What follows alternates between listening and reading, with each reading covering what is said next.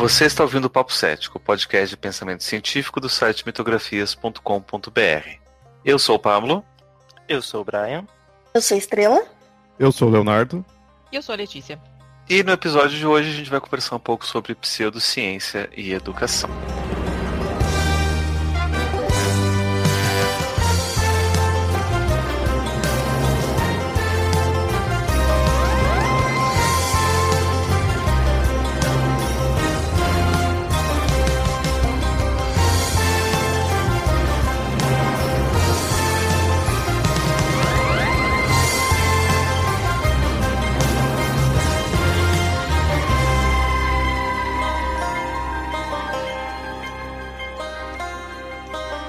Educação científica é um processo que nos ajuda a ter raciocínio lógico e claro, além de conhecer os processos do método científico para a construção de conhecimento. Outro elemento importante sobre a educação científica é o problema da demarcação da ciência, ou discutir qual é o limite da ciência e o que não pode ser considerado científico. E uma das ferramentas que temos para isso é conhecer as falácias lógicas e vieses cognitivos, que são armadilhas da linguagem que faz parecer que determinado argumento possui base, valor ou credibilidade, quando de fato não o tem. Fica então óbvio que a falta de uma boa educação científica é terreno fértil para o surgimento, crescimento e fortalecimento de pseudociências.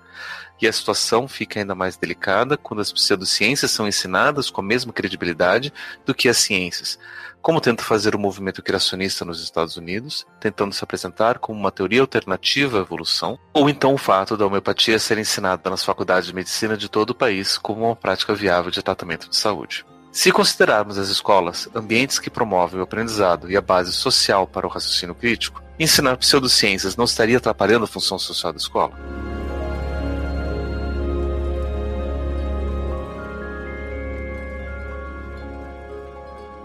Então, antes da gente começar a discussão, queria apresentar a Letícia, que é uma amiga minha, que tá, vai aqui participar com a gente dessa discussão.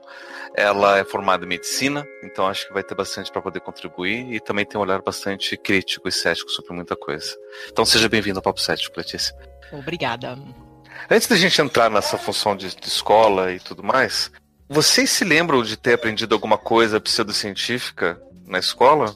Ou em algum ambiente, faculdade, pós-graduação, curso? Então, na escola, eu não lembro de ter aprendido nada de pseudociência, não. Mas também, né, já se passaram, assim, muitos anos, não lembro mais nada.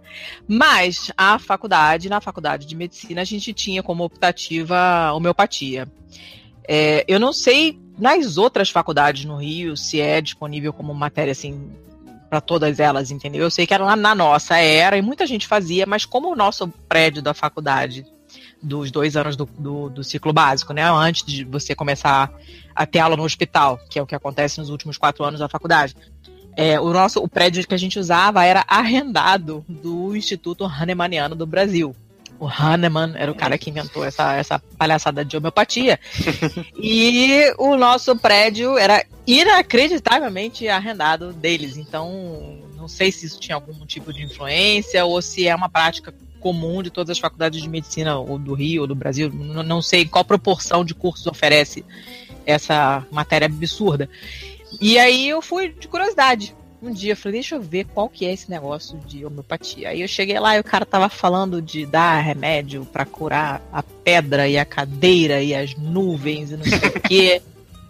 E aí eu levantei e fui embora e nunca mais voltei, por motivos óbvios, né? Mas uhum. é, é, impressionante como isso é, é, é, forte, assim, nas pessoas, sabe? Eu já tive discussões homéricas, inclusive aqui na Itália, com amigas que vêm com aquele argumento, é, mas pra mim funciona, sabe aquela coisa? Uhum.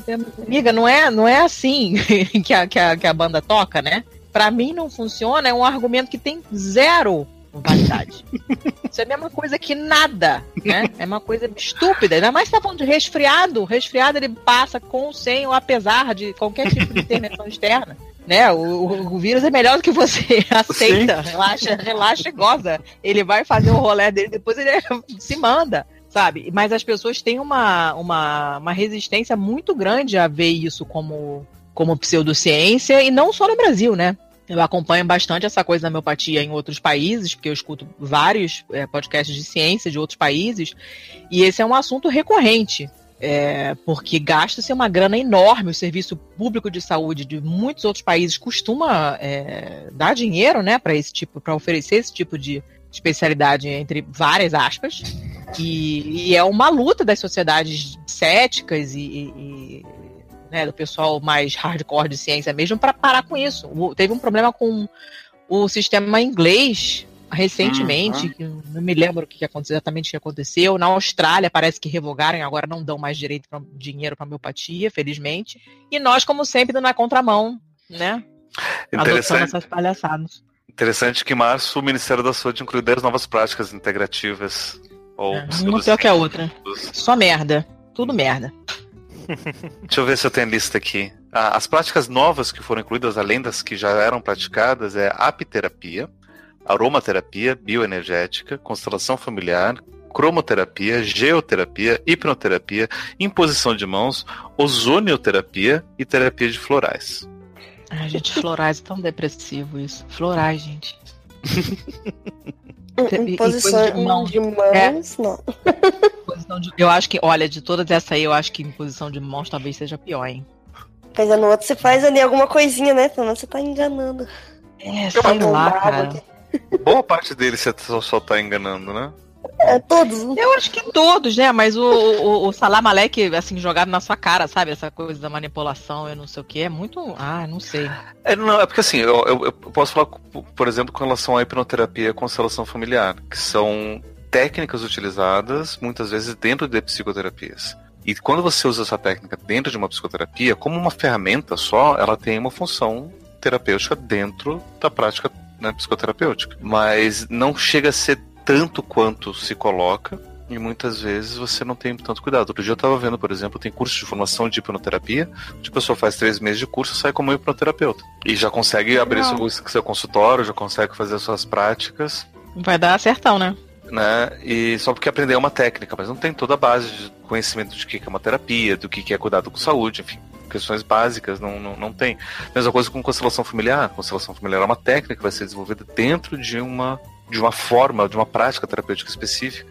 E aí você acaba aplicando de qualquer jeito, de qualquer forma, e acaba não, não dando certo. Eu tive um professor de anatomia, de neuroanatomia, que era na época presidente da associação whatever de hipnose, não sei, do Rio de Janeiro, do estado do Rio, não me lembro qual era a parada lá. Mas o cara levava o negócio super a sério. Aí a única aula que eu faltei, porque eu não, sou CDF, sou péssimo de estudar sozinha, então eu não posso faltar aula, senão eu me fodo. Hum. Nunca faltava aula. O único dia que eu faltei, a única aula de neuroanatomia que eu faltei no período inteiro foi a aula que ele hipnotizou a garota lá. Hum. Então eu perdi esse espetáculo, eu não sei o que, que ele fez. Mas eu gostaria muito de gostaria muito de ter visto. Porque ele deu todo o embasamento teórico, né? E coisa e tal. Uhum. E, e, ele tendo formação médica, né, a, a, a, visão tende a ser um pouco diferente. Mas perdi essa aula maravilhosa e, e, eu não sei nada do que aconteceu aquele dia. O pessoal não soube me explicar direito. Acho que ninguém estava prestando professor. Imagino que nem o professor conseguiu explicar direito. É, acho que ele hipnotizou todo mundo por tabela, ninguém lembra nada. Eu não sei. Mas, enfim, era uma parada que ele levava super a sério, assim. Eu, eu confesso que eu não sei absolutamente nada sobre isso. Nada. É, eventualmente eu quero fazer um, um episódio um pouco mais sério sobre hipnoterapia e ceticismo para ver se, se a gente consegue se organizar com isso. Uhum. Mas, mas alguém tem alguma experiência com pseudociência na escola? Que eu me lembre, eu lembro que, tipo, nas aulas de biologia, assim, quando o professor ia falar, tipo, a origem da vida, ele apresentava, assim, tipo, várias hipóteses, daí ele falava, sei lá, o criacionismo, o como uma hipótese, daí ele dava uma explicação, né, rapidinha, sei lá, panspermia, que seria a vida vinda de outros planetas, e daí depois ele começava a ensinar, tipo, outras... É, daí entrava na parte da ciência, lá falando a biogênese, e ia avançando, assim, mas eles sempre citava isso, mas acho que era só meio que para fazer uma média, como se... Mas não que o professor realmente acreditasse nisso, ou falava desse alguma chance, assim, mas ele. Você se lembra se tinha pergunta sobre isso nas provas? Não. Não tinha ou você só... não se lembra? Hum, eu acho que não tinha. Acho que era meio assim, tipo, cinco minutos de citação só e uhum. partiu a, a biogênese, biogênese. É, eu lembro também mais ou menos da mesma experiência, assim, da estrela na escola. é, falarem sobre isso muito rapidamente. Eu lembro do meu professor de biologia até meio contrariado, assim, meio falando com aquela, aquela boca tipo, ah, fazer o quê, né? Tem que falar aqui do criacionismo e tal. E eu lembro que tinha um, eu tive uma professora no ensino médio que meio que batia, batia de frente, assim, falava que não, não existia essa parada aí. É, vocês tiveram sorte. É, eu... É, eu, eu não estudei em, história, em escola é, religiosa, meu, meu pai estudou num Arista São José, no Rio, ele tinha um trauma de ensino religioso, proibiu terminantemente minha mãe de sequer considerar uma escola católica para mim e para meu irmão, apesar de no Rio a Santíssima Trindade né, dominar o vestibular, o São Bento, Santo Inácio e Santo Agostinho, e, e a gente foi para uma escola não religiosa. Então eu nunca tive contato nenhum. Eu cresci num, num, ambiente totalmente não religioso, onde simplesmente não se tocava no assunto, nem para bem nem para mal. Não se falava porque julgavam que era desnecessário, como eu continuo achando que é também. Uhum. E então eu não tive contato nenhum com nenhum tipo de, de, de explicação de criacionismo, de nada disso. Essas coisas, não, felizmente, nunca fizeram parte da minha vida. É, mas aí agora eu fiz uma. Eu fiz uma. falta do que fazer é foda, né? A pessoa faz uma pós-graduação numa coisa que ela já sabe que não vai servir para nada. Eu fiz uma pós em microbiologia clínica é, com a ilusão que talvez pudesse voltar para minha área, mas não vai acontecer, porque não. Hum. E a professora, a primeira professora, a professora do primeiro módulo, era professora de genética. Então foi um módulo daqueles assim, fudidos, porque é, eu vi genética na faculdade, trocentos anos atrás, não lembrava de mais nada, e tudo já mudou desde então. O resto da turma, todo mundo tinha visto genética de maneira muito superficial, porque era todo mundo biomédico. Então a mulher dava uma aula que o pessoal saía é, desesperado, que não tinha entendido nada e tal. Era uma parada bem punk. Aí no último dia de aula, ela deu, me deu carona. E tinha um livro do Richard Dawkins na frente, no, assim, no, no porta, embaixo do porta-luva, né? E era o Gênio Egoísta. E eu amo esse livro. Ele é muito, muito maneiro. E, se não me engano, foi nele que o Dawkins cunhou o termo meme. Uhum. Não me lembro se foi nesse livro ou em outro, mas eu acho que acho foi nesse. É. Esse livro é, é, esse livro é muito bom, ele é muito maneiro. E aí eu falei, eu peguei o livro, né? Não consegui resistir. Eu falei, ah, esse livro é muito bom. Aí ela falou, menina, eu corto um dobrado porque eu dou aula numa faculdade, faculdade da Universidade Evangélica, sei lá, tem uma que já é uma abominação, a meu entender, existir uma coisa dessa, mas tem. Uhum. E aí ela dá aula lá, ela falou: "Olha, eu corto um dobrado porque eu tenho uma cacetada de aluno super religioso, criacionista, e os caras estão se formando em biologia e tiram 10 na minha prova sobre evolução, mas vêm falar que não acreditam naquilo, porque não está na Bíblia. Aprende só pra prova. Cara, agora tu imagina o que é a pessoa trabalhar com isso e não acredita. Ai, gente, ela quase chorando me contando assim. E eu querendo abraçar ela, amiga, vem cá. Porque, cara, você imagina o que é você dar aula pra uma turma que a maioria das pessoas não acredita no que você está falando, acha que foi Deus que mandou lá, sei lá, o que de não sei onde. E, e, e nada disso do que o cara tá estudando, que é maravilhoso. Evolução é uma parada muito maneira. E hum. o cara, não, porque não está na Bíblia. Como é que essa pessoa vai trabalhar? Porque, né, a pessoa vê isso no laboratório, cara, de um dia pro outro a bactéria cresce na placa, caralho! Como é possível você achar que aquilo não existe? Não, mas veja tá bem, isso é microevolução. A macroevolução é que não existe. Ah, mas olha, pelo que ela falou, o pessoal já, passa o rodo em tudo e nada daquilo ali é verdade. Ela disse, perguntou para eles, falei, vem cá, o negócio muda de cor. Você vê, você bota lá no microscópio, você vê a bolinha, você conta as colônias. Que, qual a explicação que você dá para isso? Deus criou e não sei mais o que. Cara, você imagina o desespero da é. pessoa ensinando isso. Não, não deve ser agradável, né?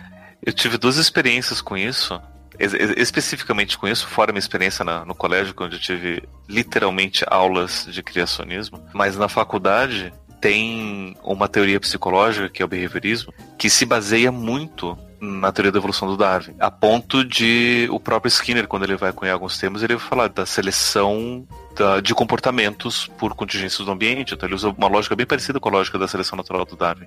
Né? Então, quanto, mas enquanto o Darwin fala sobre seleção de características genéticas através da, pela espécie, o Skinner fala de seleção de comportamentos e pelo, pelo indivíduo. Então não tem como você ser behaviorista ou trabalhar com behaviorismo se você não aceita a teoria do Darwin.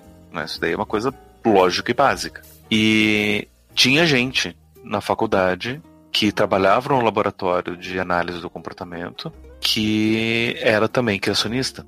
E tinha um amigo meu que era monitor desse laboratório que ele ficava contando pra mim, Paulo, eu não faço a mínima ideia que esse povo tá fazendo lá, não entendo. Porque numa hora eles estão falando de seleção de comportamento e do outro lado eles estão falando que Darwin estava errado. Mas como é que Darwin pode estar errado ali e aqui tá certo? Não faz sentido. Né? E, enfim, eu não, depois que eu, que, eu, que eu me formei, eu não sei o que aconteceu com essas pessoas. Eu também não entendo que interesse eles têm nesse, nessa área. Vai fazer outra coisa, né? Porque se tudo que você está estudando é contra o que você acredita em termos de religião, isso não faz o menor é. sentido. Por que, que essa pessoa vai estudar aquilo ali? Não, não, não sei. Não, deixa eu te contar. E depois eu fui dar aula numa faculdade evangélica. Eu fui um desses professores.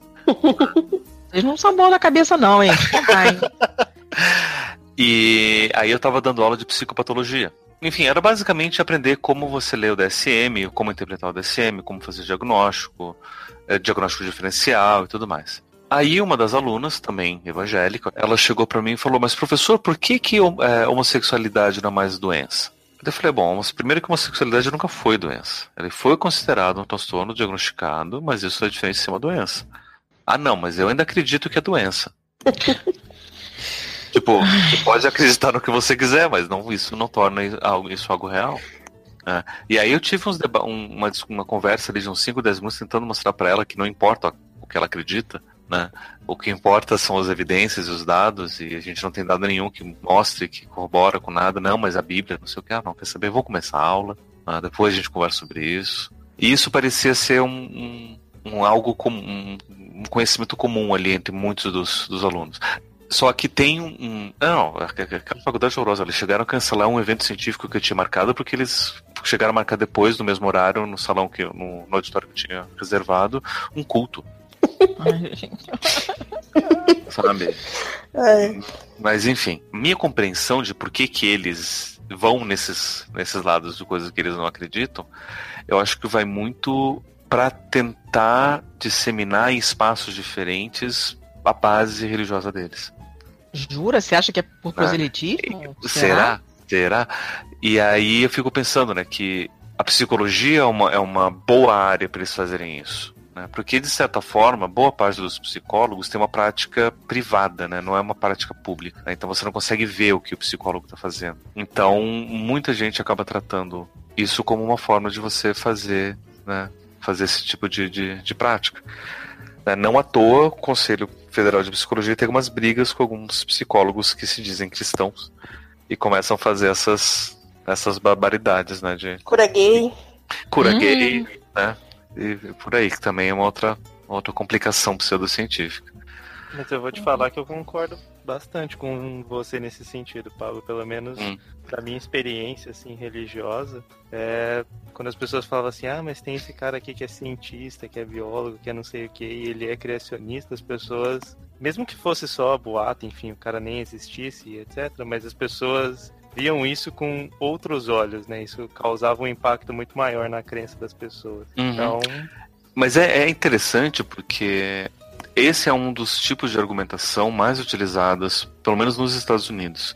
Né? Você tem alguns grupos de cientistas cristãos ou de é, criacionistas por lá. Agora eu não vou lembrar exatamente qual grupo que faz isso, né? porque eu fiz questão de esquecer. Mas é, um dos argumentos é não, porque a gente tem aqui entre os nossos membros esse cara aqui que é doutor PhD e ele é criacionista. Daí você vai, mas ele é doutor PhD no que mesmo? Ah, ele é uhum. doutor em engenharia da produção. Uma coisa que não tem nada a ver com criacionismo ou evolucionismo, ele pode acreditar no que ele quiser com relação a isso, que não vai interferir na prática dele. É diferente de você ser um doutor em genética, você vê, né, a Letícia escreveu a coisa acontecendo na sua frente, e você diz, não, é o dedo de Deus que tá. Não, é. É, foi o dedo de Deus mostrou de gol na hora que foi fazer o grão lá, a corar, a corar os bactérias. Ah, pelo amor de Deus, cara. Não tenho paciência para lidar com isso, eu fico muito estressada. Nossa senhora. Mas, é, Leonardo, você tinha uma história também de. Então, eu vou começar desde o do início, né? Assim, na escola em si, eu não cheguei a ter ensino pseudocientífico diretamente, porque a minha escola era muito era aquelas bem voltada para vestibular. Então, como não caiu não caía homeopatia no vestibular, então não precisava aprender. Né? A Identifica. É, é bem isso daí. Né? Mas por um tempinho teve, acho que não era nem ensino médio ainda, tinha aula de ensino religioso, né? E aí, assim, era na verdade aula de relaxamento. Ficava tocando Enya, né? E a gente lá deitado. Caraca, que da hora. É. Isso é massa. Eu de quero. religioso. soneca. É. O problema é que era Enya, aí eu não aguentava, eu não conseguia relaxar, né? Hoje em dia você não toca Enya no, no, no Papo Lendário? Eu acho que eu nunca pus não. Eu acho Ó, que eu é- nunca vou poder. Nunca vou poder colocar. Mas é uma trilha sonora interessante para alguns temas. Mas então, aí assim, essa era o mais, mais assim, né, de ter algo pseudocientífico, assim, porque. Mas eu via que era muito da professora que dava aula ali, né? Ela tinha as crianças dela, então se eu fosse conversar com ela, ela ia passar algumas coisas desse tipo. Não, não era da matéria em si, né, em geral. Essa matéria não servia para nada, na verdade. Mas, passados alguns anos, quando eu fui fazer a faculdade de análise e desenvolvimento de sistemas, então algo bem, né, voltado para desenvolvimento, voltado para programação, tinha a aula Exatas, né? de exatas, né, ali, tinha a aula de sociologia, que assim, era algo que todo mundo é, torcia o nariz para, pô, sociologia, mas eu entendo o motivo ali de ter, né, que a sociologia e é como a humanidade se envolvia com a, com a tecnologia, né, o foco, teoricamente, era para ser esse, né. Aí aprendi algumas coisas de filosofia, assim, só que o professor, ele era um tanto quanto diferente, digamos assim. Ele seguia o, o ET Bilu.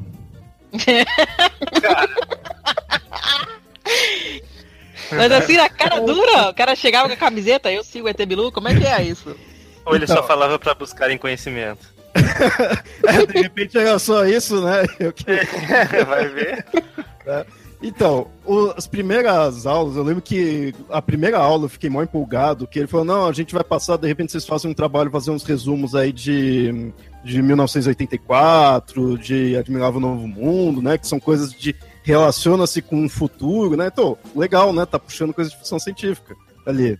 Aí, beleza, aí chegou na segunda, na segunda, terceira aula, tudo, ele já tava falando que é, a humanidade, o ser humano, ele é tipo o último passo, porque é, a evolução era como um, um cristal e é, o cristal ele reage com o meio ambiente e vai crescendo e aí a evolução é assim. Então você tem os minerais, aí você tem os vegetais, tem os animais e tem o ser humano, sabe? O ser humano é o quarto passo, uma coisa meio assim. E agora eu tô misturando tudo que já faz um tempo, né?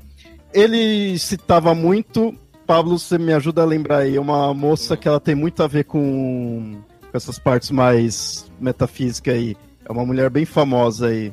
Hum, Olha, tem uma linha de que segue isso daí. Não, é a... Ai. Bla, bla, Ah, Lena Blavatsky? isso, isso, isso. Ah. Ele citava muito ela, né? Bom. Né, Ele citava muito isso daí, é, sociedade, a teosofia, né? E, e aí foi indo, né? Ele sempre essa questão assim da evolução do ser humano por causa das energias do mundo, essa coisa bem, né? Bem nova era. E aí a gente foi pesquisando mais, tinha uma outra aluna que já tinha tido aulas com ele em, em outras matérias, né? E aí ela que foi passando, ela falou, ah, ele já falou não sei o que também, já falou do ET Bilu, né? Então ele não tinha ainda citado, né? Aí, aí a gente foi perguntar, ele falou que ele tinha até um vídeo que ele falou de uma vez que se reuniu o pessoal lá e, e foi seguindo que, onde o ET Bilu falou que tinha que ir para encontrar ele. Igual do ET Bilu, que- igual que mostrava no, no jornal, né, lá o ET meio escondido, ele era um dos que tava lá vendo, né? Assim, e, e, tipo assim, ele passava isso, ele acabava não passando muito da matéria, porque ele ficava falando disso. Ele ficava falando dessa questão, da evolução do ser humano como um- um- uma com a relação com as energias do mundo, né? Ele, ele prendia-se nisso. Então, assim, da mesma forma que do ensino religioso que eu tive no colégio, que eu via que, na verdade, era uma coisa do professor, né? Não era a matéria, não era a faculdade, como era uma matéria que você, todo mundo passou automático, não tinha né, nenhum peso em si, então a faculdade não estava nem aí, né? É, mas assim, era o professor que estava passando coisa. E isso eu acho que deve ser um certo perigo também, porque você pode ter, vai, sei lá, é, colégios religiosos que aí vai forçar certos conteúdos, né? Mas se também pode ter um colégio que não, ou uma faculdade que ela não vá forçar aquilo, só que ela deixa o professor muito livre, a ponto de ensinar o que der na telha, né? De não, não, adianta, não, não fazer diferença ter um conteúdo programático, porque o, uhum. o ET Bilu não estava no conteúdo programático da aula, né? E ele colocava. Mas aí errado era a faculdade, né? Não, é faculdade, não, é. é. Tinha que ter, né? Mas é, é isso que eu vejo, sabe? Não, não, muitas vezes fala, ah, a faculdade não, ou a escola não, não tem isso daqui, mas ela dá liberdade para a pessoa fazer, né? Eu acho que também acaba sendo tão problemático quanto, né? Uhum é muito pouco regulado, né? O pessoal meio que faz o que tá afim e, e, e foda-se. Essa, essa, essa coisa de supermercado de, de, de curso, né? Que virou é, o ensino privado, principalmente universitário no Brasil. Cara, você pode fazer praticamente qualquer coisa, porque não tem fiscalização nenhuma. O pior é que isso é uma faca de dois gumes tão perigosa, porque assim, eles se protegem isso alegando liberdade de cátedra. Uhum. Ou seja, o professor ele tem liberdade para ensinar o que ele quiser. Contanto é. que ele ensine o que está na ementa, o resto é uhum. resto. Uhum. Né? Então ele vai lá e ensina um mínimo de ementa nos dois primeiros dias de aula e ele passa o resto do semestre ensinando o que ele quiser. E ele tem essa liberdade de fazer isso. Então ele pode ensinar um monte de coisa errada, pode avaliar do jeito pior possível. E assim, se a gente quiser revogar esse tipo de coisa, é o mesmo tipo de argumento que o pessoal da escola sem partido tenta uhum, usar. Exatamente. Né? Essa que, assim, esse aqui é o, a baixeza, liberdade né? assim. E aí a você fica de mãos do... Ai, que gente horrível. Né? Você tenta falar, não, vamos tentar regular, vamos tentar tirar essas coisas. Não, mas professor, peraí, você está dizendo que o professor não tem liberdade? Então vamos aproveitar e tirar um monte de outras coisas. Não pode falar de sexo, não pode falar disso, o professor, uhum. os pais têm liberdade para dizer o que, que, o professor vai ensinar e do jeito que tem que uhum. ser. E aí você fica tipo, então a gente tem que defender a liberdade de cátedra, mesmo que isso implique que tenha gente que ensine coisas erradas. É, essa, esse é o meu maior problema com essa, com essa gentalha desse, de escola sem partido e outros movimentos desse tipo, porque é, é, é, eles distorcem a coisa de uma tal maneira que você não consegue se proteger contra eles. É impossível, porque para se proteger contra eles você tem que fechar para tudo, né? Você prejudica todo o resto. Eles criaram uma, uma, uma narrativa que da qual é impossível você se defender, não tem como, eles vão ganhar sempre. É foda, cara. Não, e o pior é que eles usam argumentos que podem ser utilizados contra eles, mas eles se protegem também disso, né? Então, por exemplo, fala, não uhum. pode ter viés ideológico, mas isso que eles estão fazendo é claramente influenciado uh. viés ideológico. Muito forte. Então, não, não, mas a gente não é ideologia, a gente é neutro. Né? Uhum. Né? E eles não entendem que neutralidade não, ideológica não existe. Né? Eles estão claramente posicionados dentro de uma, de uma certa ideologia, mas estão mascarados, estão disfarçados, estão mentindo, enganando todo mundo. E as pessoas não conseguem entender isso. Isso é muito, muito perigoso. É, eu, eu sou super a favor da volta da guilhotina, eu acho que já passou da hora. não vejo outra solução para certos problemas que não essa. Porque por, por vias não escusas está bem difícil, né? Temos é. claramente uma convidada moderada no podcast. meu, meu podcast se chama Pistolando, você imagina o nível. Então... Porque, cara, não, mas eu, eu, assim, eu, tô, eu tenho tô muito sem paciência. Já, já tenho pouca normalmente, sabe? Mas a coisa vai chegando num ponto que, cara, o que, que você faz? Como é que você combate essas pessoas? O que, que, que a gente pode fazer em termos efetivos, assim? Não, não sobra muita coisa, não tem muita alternativa. Né? Uhum. Não tem, a gente perde sempre, a gente se fode sempre. A, a gente querendo ser educadinho e justo e, e e moderado a gente só toma o tempo inteiro. É impressionante. Isso, me, isso me dá uma raiva, assim, muito, muito forte, sabe? Uhum. E não tô vendo, não tô vendo saída, não. Não sei se vocês estão, mas eu não tô vendo nada de bom acontecendo, não. É, daí eu acho que ou a gente fica velho e revoltado, ou a gente fica velho e cansado e desiste de brigar, né? É, eu acho que eu sou a mais velha, então já tô revoltada, assim, não cansei ainda não. Ainda estou na fase revolta. E, porém, é, é, o barato. Já que era um professor um tanto quanto diferente, eu fiz questão de analisar ele. Já que na esse daí acho que foi no segundo semestre, essa daí no terceiro semestre ele voltou já com uma coisa também de sociologia, né? E aí acho que fugir era mais distante dessa questão de nova era, não deu para ele forçar tanto, né? Ficou mais no conteúdo mesmo. Só que aí ele vinha, ele eu vi que ele não estava mais falando tanto de coisa de alienígena, assim, nem de cristais. Mas aí ele ia toda hora pra aula com uma bota de. Nossa, eu tô acabando com ele, né? Mas assim, é, ele ia com uma bota de, de cowboy, né? Um dia foi de chapéu, tudo assim. Era um tanto quanto estranho ali, pelo menos, principalmente no local, né? Que, que era a faculdade ali. no meio da cidade ali, não tinha muito porquê. E, e aí toda hora ele, ele acabava saindo mais cedo, porque ele ia pra um negócio de cavalo lá, tudo, assim. Eu comecei a prestar atenção, todo mundo achava estranho, né? E aí ele só começou a falar também coisas de cavalo, de, de domar, né? Tudo assim, que é uma coisa nova para ele. Eu percebi assim, ele era meio tipo, com todo respeito, assim, mas meio perdido, sabe? De estar tá precisando de alguma coisa pra. Renovar o foco, né? É, assim, para se sustentar. Então, primeiro veio essa crença, assim, do, do, do Etebilu, porque aí depois até, acho, não lembro teve alguém lá da, da sala que até foi conversar com ele disso, ele falou que não seguia mais. Né?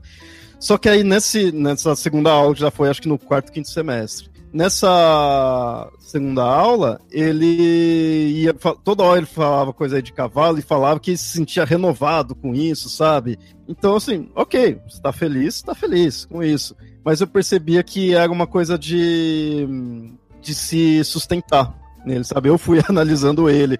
E assim, hum normal das pessoas terem isso, mas o meu maior problema é que eu acho que ele trazia isso pra aula. Isso que me deixava puto.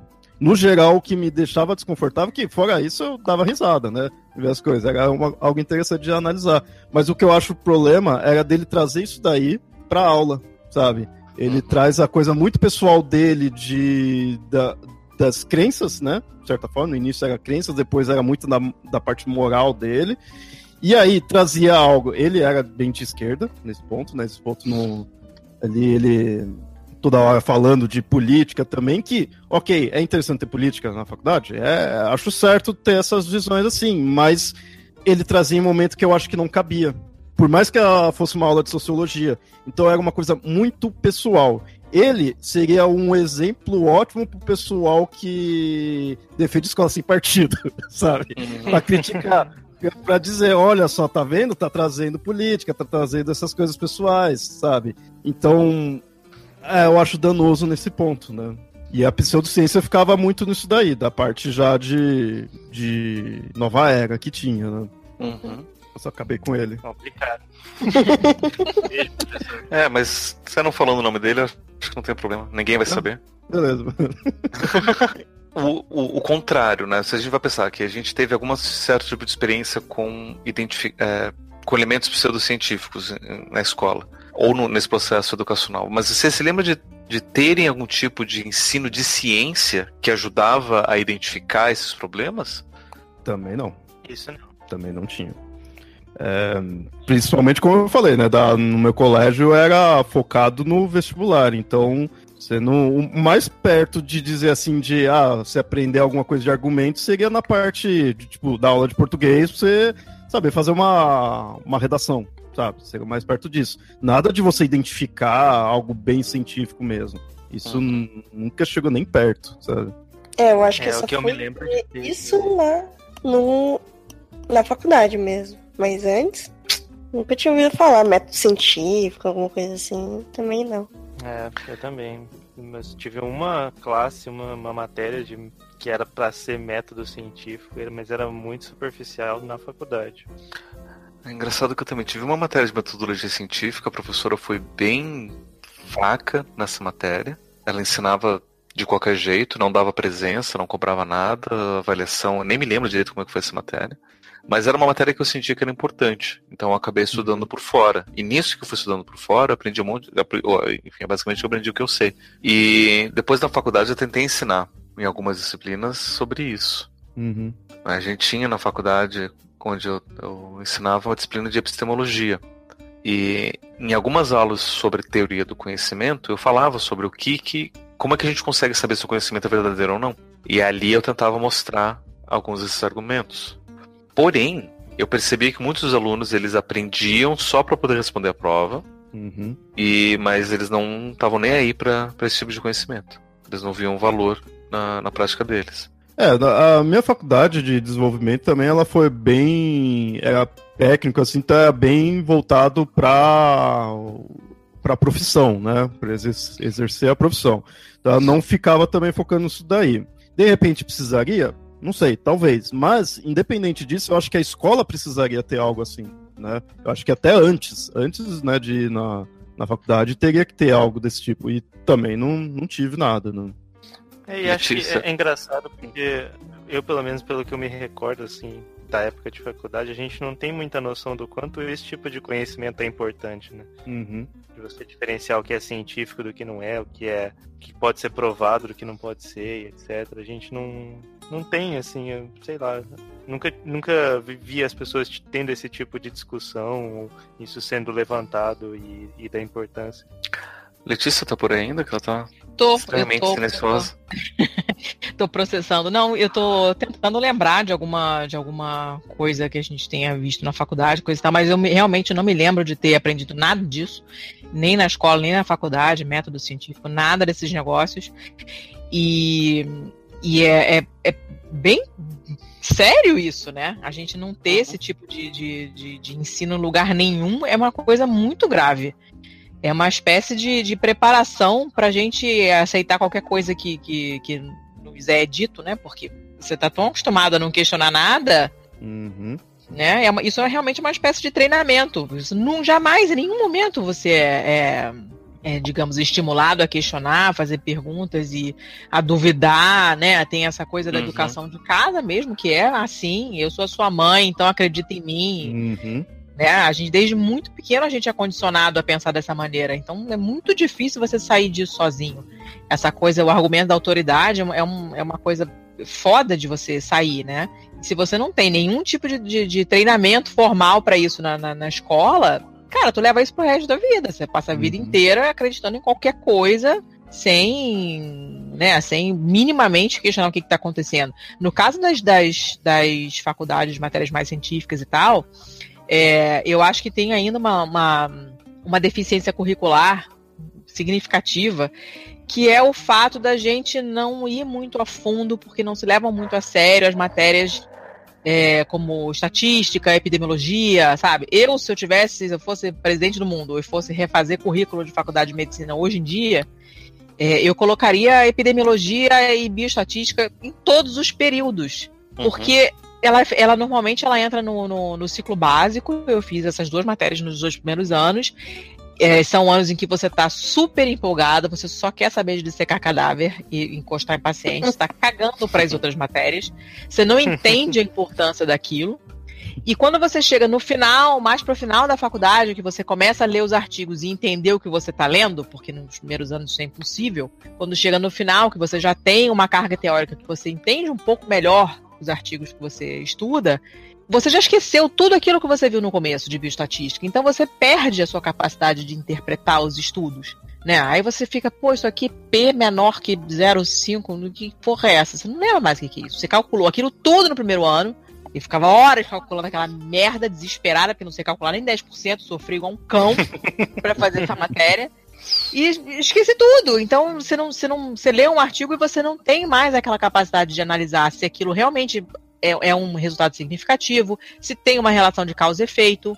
Uhum. Você não uhum. sabe? Então as pessoas podem publicar qualquer coisa. E se você for na onda, sabe, você vai, você vai adotar aquilo na sua prática médica, e aí? E as consequências disso, sabe? Se você não for o tipo de pessoa que frequenta um congresso, que troca ideia com um colega e se mantém frequentemente atualizado de uma maneira crítica, cara, primeiro um artigo que você lê num jornal, é, né, que, sei lá, café não, não, não, tira mais o sono, tu vai acreditar naquilo porque você não sabe nem interpretar os resultados. E a gente não tem aula disso na faculdade. Uhum. O suficiente, sabe? Eu acho que essas matérias tinham que ser marteladas na cabeça da gente, a faculdade inteira.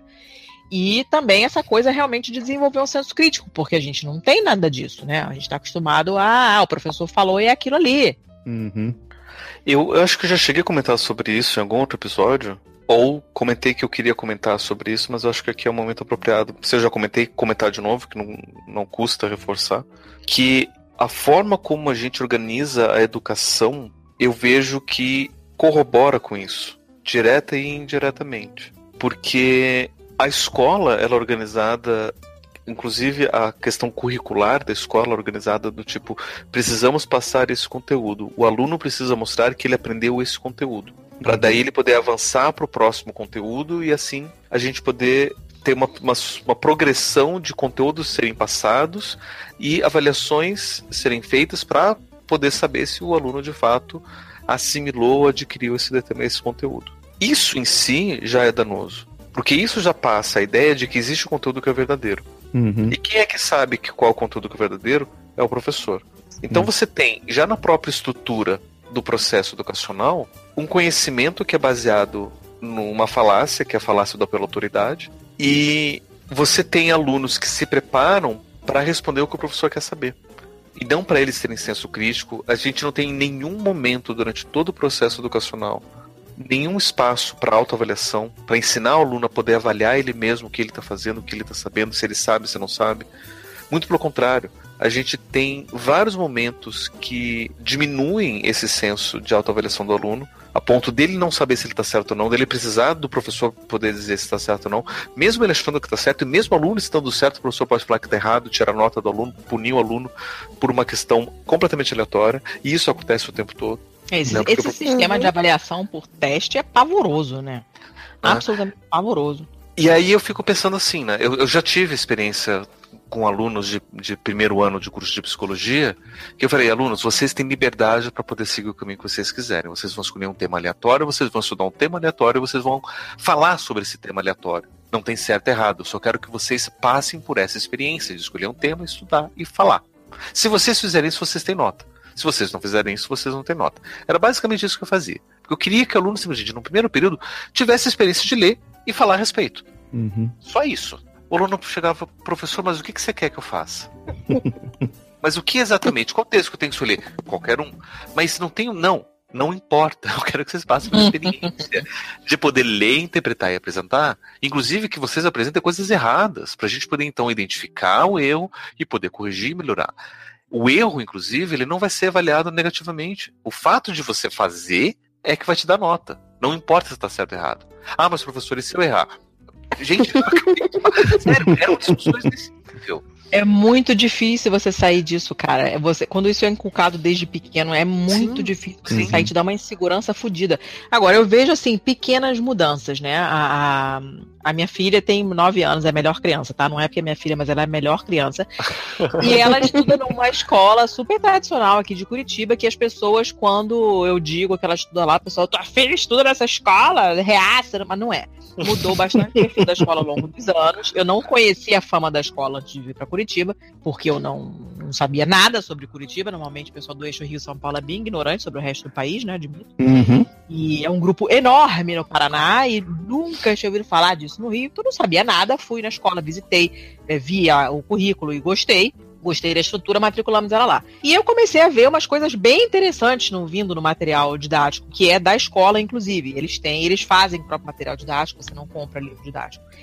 E tem uma série de questionamentos que eu nunca tinha tido é, na, na, minha vida escolar. Nunca, não conheço pelas minhas amigas, meus, meus amigos que têm filhos pequenos, eu não, não me lembro deles terem comentado nada disso com relação aos filhos deles na escola. E uma coisa legal que eles fazem já do ano passado é a autoavaliação.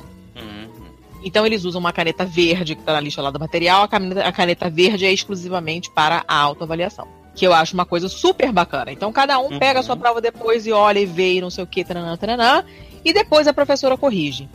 E é, eu vejo que quando a Carolina sai das provas, assim, eu sempre pergunto como, quando ela, como foi, né, a, a prova, embora eu já tenha é, explicado para ela muitas vezes que é só uma das maneiras de avaliar e, e, não quer dizer muita coisa. A gente, infelizmente, tem esse esquema do vestibular no Brasil, então isso acaba sendo um parâmetro, mas é uma maneira péssima de avaliar, mas é o que temos para hoje. Uhum. Né? E, e, sempre pergunto para ela se ela acha que ela entendeu a matéria, como se ela achou que as perguntas foram pertinentes, é, se ela acha que a, que a nota dela foi justa.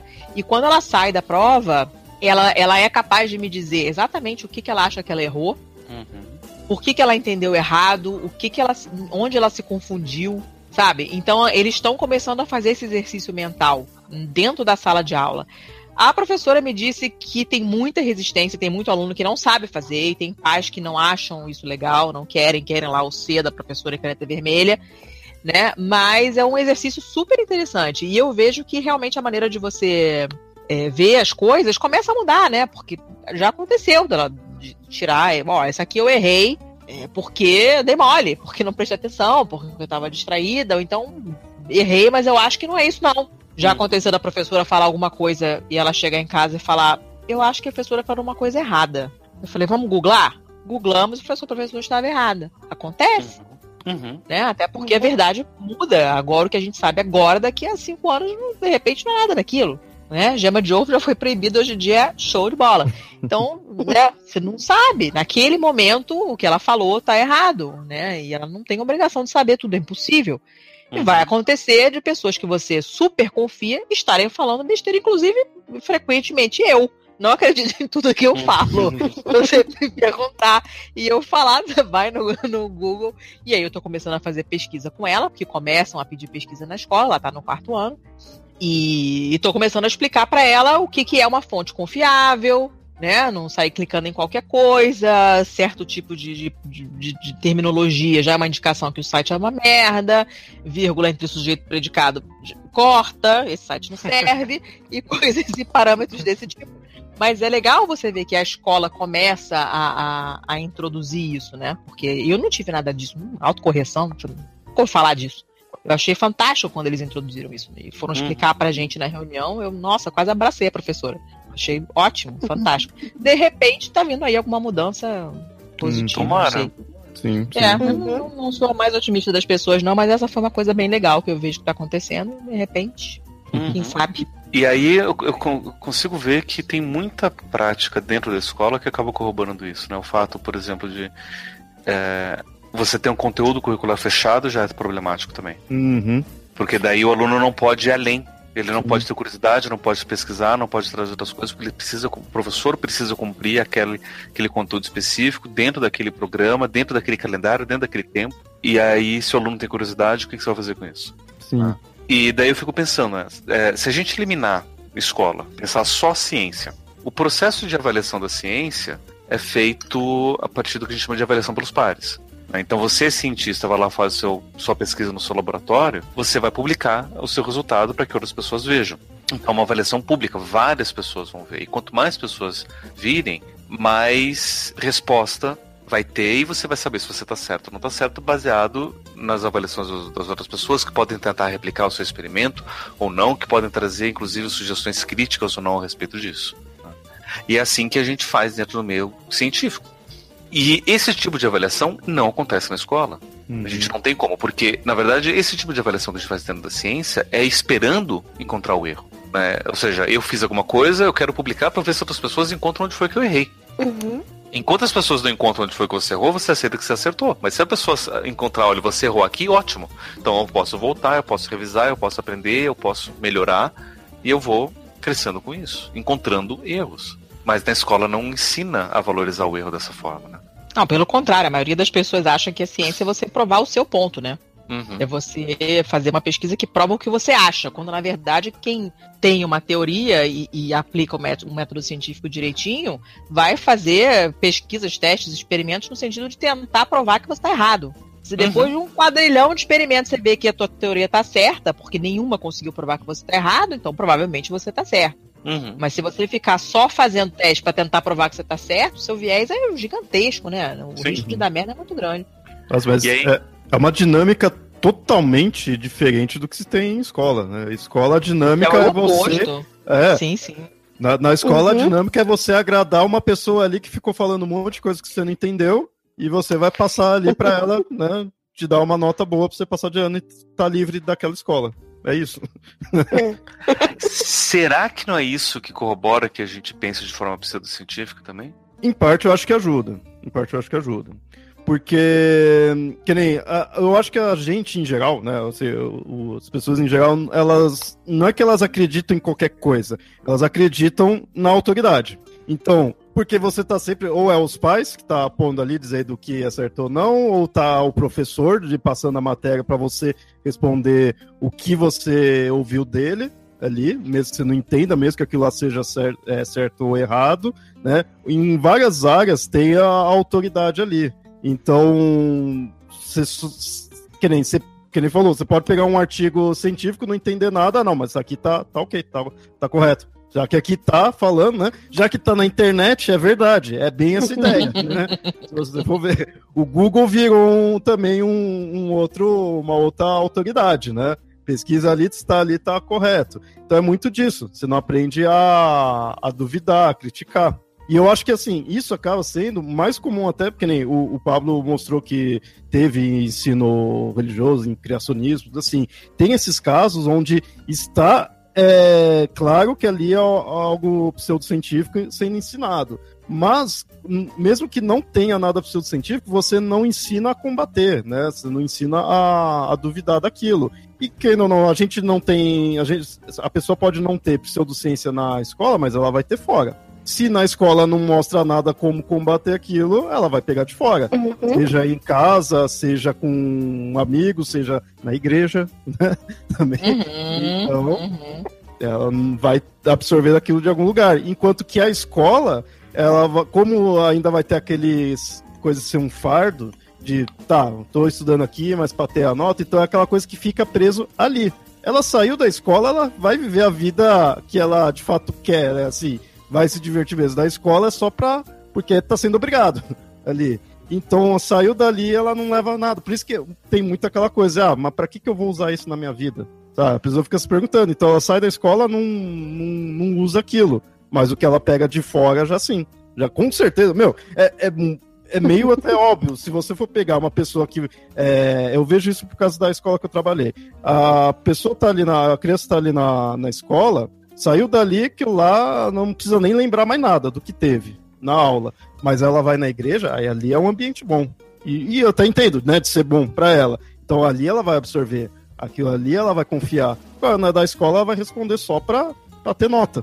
Então qual que ela. Qual que você acha que ela vai seguir? Qual que você acha que ela vai dar valor? Né? Pro, da, pro outro ambiente que acolhe mesmo. Agora, o da escola só fica dando teste, só fica dando bronca, só fica dando advertência, não tem de fato uma relação. Uhum. É. é. se você não der o conhecimento sem uma, uma, uma conexão emocional, né? No sentido de você entender para que aquilo serve, no sentido de você ter gosto de aprender por aprender, porque aquilo te ensina a entender o mundo talvez de maneira melhor. Uhum. Cara, aquilo entra por um ouvido e sai pelo outro. De verdade. Interessante, Letícia, você falou da questão do vínculo emocional, porque recentemente eu comecei a ver muito mais pessoas falando sobre isso ligado à publicidade. E eu já vou explicar o que a publicidade tem a ver com educação.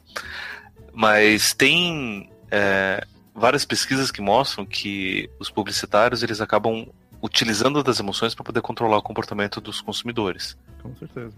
Né? E de uma forma até bastante simples. Que é assim, se o publicitário quer que determinado consumidor faça alguma coisa, ele apela para esperança ou para algum desejo, né, satisfação de algum desejo, só associar com algum prazer. Se o publicitário quer que aquela pessoa evite alguma coisa, ela apela para o medo e cria uma associação daquela coisa com o medo. Uhum. Então você começa a ter muita dinâmica de, de ter é, propagandas emocionais para simplesmente convencer a pessoa a fazer ou não fazer determinada coisa. E daí uma dica que eu vou deixar aqui para quem estiver ouvindo: prestar atenção nas propagandas políticas. Não só nas propagandas oficiais que passam na televisão, mas nos discursos, nos discursos políticos que a gente vê por aí. Porque boa parte dos argumentos são publicitários nesse sentido, né? São de, de construção de imagem, são propagandas para poder vender uma determinada ideia. E os argumentos são basicamente: o grupo que eu defendo é aquele que vai poder trazer a esperança que você busca, e o grupo que é contra mim é aquele que vai te dar muito mais medo contra aquilo que você quer. E os argumentos eles são construídos muito, muitas vezes em cima disso. Né? E as pessoas se convencem por conta disso. Uhum. Né? Tipo, uhum. ah, por que, que eu devo defender esse candidato? Ah, porque esse candidato traz a esperança de lutar contra a corrupção, né? de trazer melhoria de vidas para as pessoas, né? de apoiar um monte de coisas que todo mundo defende, né? E por que eu devo ser contra esse candidato? Não, porque esse candidato aqui ele provoca medo, esse candidato aqui vai fazer mal para você, esse candidato aqui tá é amigo do, do, do, do Valdemar do, do Darth Vader, né, da Liga do Mal. Enfim, tem toda uma, uma, uma construção de imagem dentro disso. E você acaba usando muita emoção para controlar o comportamento das pessoas. Isso é válido para qualquer área da publicidade, né? não só na publicidade política, mas qualquer área. Qualquer propaganda que você assiste é basicamente isso que eles estão fazendo. Na escola, eu comecei a perceber que o caminho é muito parecido, mas utiliza-se quase que principalmente o medo. Hum. Da seguinte forma: a forma que a gente avalia as crianças na escola é uma forma punitiva, ou seja, a avaliação é utilizada como ferramenta de punição. Para quê? Uhum porque se você fala para a criança, isso está errado, isso merece o zero, o zero então é uma marca vermelha, é uma marca de vergonha, mostra que você é. Que você... Então você tem toda uma carga emocional sendo construída negativamente em cima da criança que erra. A ideia é que a criança consiga então procurar alternativas para não errar mais. Vamos supor, na melhor das hipóteses, que a criança perceba: se eu estudar mais, eu não vou errar, então vou fugir da punição. E aí ela consegue acertar e tem as suas notas boas. Isso na melhor das hipóteses. No que geralmente acontece é quais são as alternativas mais viáveis e fáceis para eu fugir da punição? A resposta cola. é cola. Exatamente. Uhum. Porque a cola eu respondo a resposta apropriadamente, segundo o que o professor quer. Não preciso me dar o esforço de de fato aprender, então eu fujo da punição. E aí eu tenho minha nota suficiente. Então a escola, nessa forma, ensina a criança a ser desonesta a buscar os caminhos mais fáceis. Né? Porque só se preocupa em que a criança fuja de ser punida. Então ela passa todo o período escolar fugindo de punição. E aí ela abre uma página da internet qualquer. E aí ela descobre, por exemplo, que tudo que ensinaram na escola era errado. Que, por exemplo, a Terra não é redonda.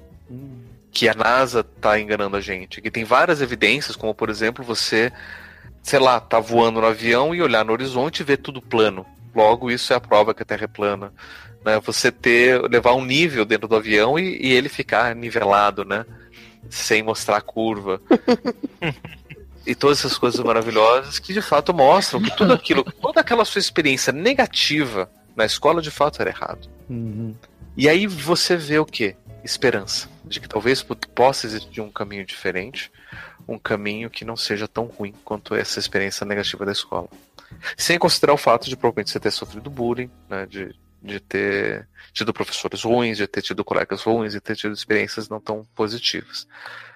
E, e aí você começa a ver outras experiências. Né? Como, por exemplo, olha só, você está com uma dor diferente, talvez possa ser alguma coisa do seu passado. Vem aqui, a gente vai fazer uma leitura de aura, a gente vai fazer uma uhum. limpeza de aura, a gente vai prometer uma, um bem-estar e tá, de novo, a esperança sendo usada para poder ludibriar a pessoa para uma determinada prática. E é interessante porque geralmente as práticas pseudocientíficas elas aplicam essas duas cartas também, né? Mostra, olha só, você tem aqui toda a esperança de que eu posso te ajudar, ao mesmo tempo que, olha só como a ciência é do mal, olha só como a indústria farmacêutica tem todos os problemas, que ela quer que você fique viciado em remédio, olha só como os médicos eles são do mal, porque eles não prestam atenção em ninguém, né? Então, óbvio que leitura de aura vai ser uma coisa positiva uhum. Sim. É, isso, isso é usado meio que everywhere, né? Não é você é, é, pensar. Eu gosto muito dessa parte assim de, de psicologia de comportamento do, do, do consumidor, assim, eu acho muito maneiro de, de, de, estudar. E eu fiquei meio viciada nisso depois que eu fiz um, dois aninhos de comunicação internacional na, na faculdade aqui na Itália. E meu professor de marketing era muito bom não o cretino que abriu a aula e disse que não colocava material na internet porque nem sabia ligar o computador. Não esse. Um professor decente que eu tive depois, que era muito, muito, o cara era muito maneiro. E o livro que ele, que ele usava também era muito legal, mas legal no sentido de assustador, porque você vê como é fácil você manipular, né? As pessoas para elas precisarem de, de, de certas coisas que a gente sabe que não precisam. E aí nessa você você consegue vender qualquer coisa, até floral de bar, porque você fala, a pessoa, sei lá, meu cachorro não para de latir, meu cachorro tá com, sei lá, doença de não sei o que das quantas, o meu filho é, tá com dor de dente, então vamos tá com o dente nascendo, vamos pendurar um colar de âmbar no pescoço da criança, uhum. sabe? E esse tipo de coisa rola, é muito fácil, você qualquer coisa, não, não só ideologias, mas é, qualquer tipo de crença, qualquer tipo de produto entra nisso aí também. É muito fácil de você manipular quando você não tem nenhuma proteção contra esse tipo de, de, de técnica, né? Porque é, é, nada mais é do que explorar o, o nosso cérebro do jeito que ele evoluiu para funcionar, né? Uhum. E vai, vai, vai dando uma raiva, né? Eu comecei a ver propaganda de uma maneira bem diferente depois que eu fiz essa matéria. E a minha filha não, não, não, não via televisão, a gente aqui na Itália, é, eu fazia questão de não. Primeiro que a televisão italiana é um cu. O segundo que eu queria que ela falasse português, não tinha a menor possibilidade de ela não falar português, então ela só via DVD, que eu comprava no Brasil. Ela não tinha Netflix ainda, Netflix entrou na Itália ano retrasado, se não me engano. E eu acho que ano passado até se não me engano. Enfim, então ela só via DVD, não via, não via propaganda. E ela começou a ver propaganda quando a gente se mudou para Curitiba antes de colocar Netflix, não sei o quê. E ela ficava olhando, nossa, coisa chata essa propaganda, hein? Não sei o quê. E quando vinha, ia na casa da minha mãe, ela via também. Aqui na Itália, ela via propaganda na casa dos avós. E é massacrante a propaganda para criança aqui na Itália. É pior do que no Brasil. É uma, é, é uma coisa que vocês não têm noção do nojo que é. Né? E aí ela ficava parada olhando pra televisão. Eu falei, aí eu comecei a perguntar para ela: você tá entendendo por que, que a propaganda é assim? Por que, que ele tá falando isso? Isso que ele tá mostrando aí, você realmente precisa disso? Por que, que você acha que eles estão passando essa propaganda a essa hora? Nesse período do ano. Ela fica, é pra gente gastar dinheiro, né? Eu, é, isso mesmo. é, mas é, é, se você não tiver ninguém para jogar isso na tua cara, você não, você não consegue pensar nisso sozinho, né? E até pra gente que já tem, já sabe dessas coisas, Cara, volta e meia eu me pego vendo coisa na internet que eu não tenho a menor necessidade, não serve para absolutamente nada. E aí eu tô lá olhando e falei, que maneiro, é burra, não, não, sai da página.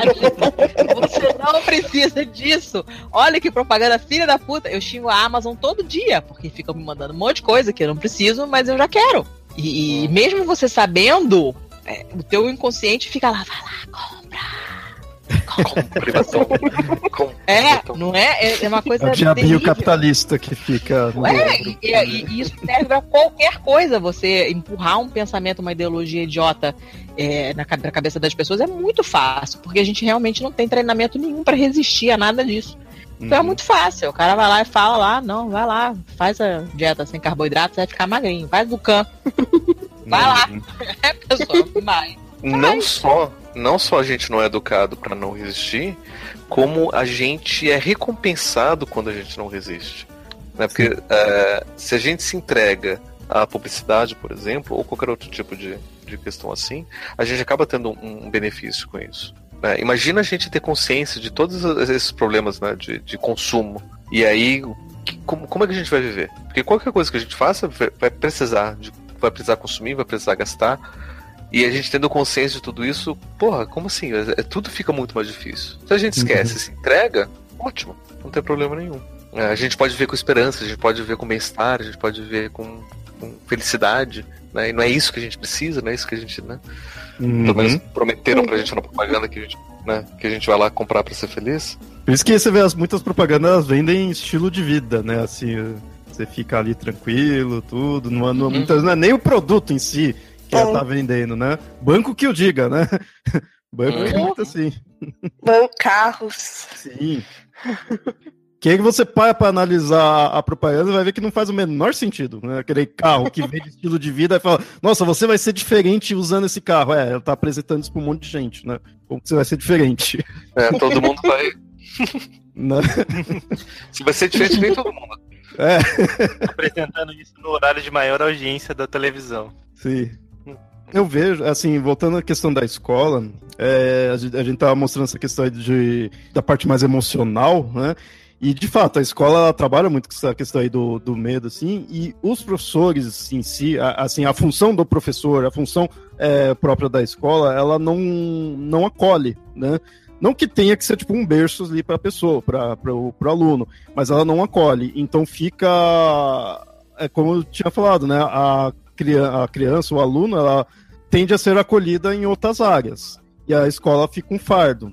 Eu vejo muito disso daí, eu, eu percebi bem isso na época que eu trabalhei em colégio, porque eu, eu era o agente de organização ali, então eu ficava no corredor. Eu tinha que acolher os alunos, porque ou eu, eu, tra, eu trabalhava com eles na questão de confiança ou medo, né? Ou eu ia para cima e botava medo, é, mostrava tipo quem manda ali, né? Senão eles que iam mandar, assim.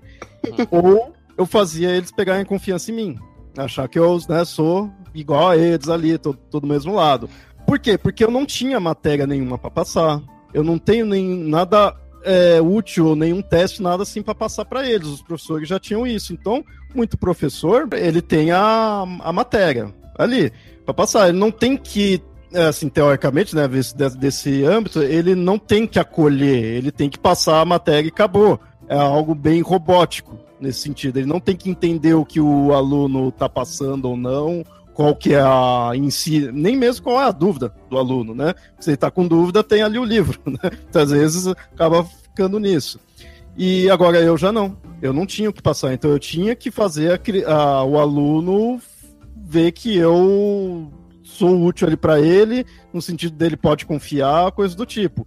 Então, muitas vezes é comum dos alunos terem algum problema mais emocional até correr para a gente e não para os professores, porque o professor só é aquele cara que está passando o teste. Não é, não, tem, não é um ser humano, né? não é nem um ser humano, é um professor ali só.